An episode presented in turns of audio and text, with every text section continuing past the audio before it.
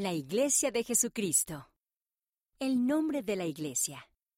El nombre completo de la Iglesia es la Iglesia de Jesucristo de los Santos de los Últimos Días.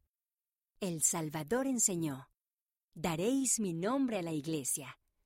Lo seguimos a Él utilizando su nombre para la Iglesia. Los profetas y apóstoles enseñan lo que Jesús quiere que sepamos. Jesucristo dirige su Iglesia.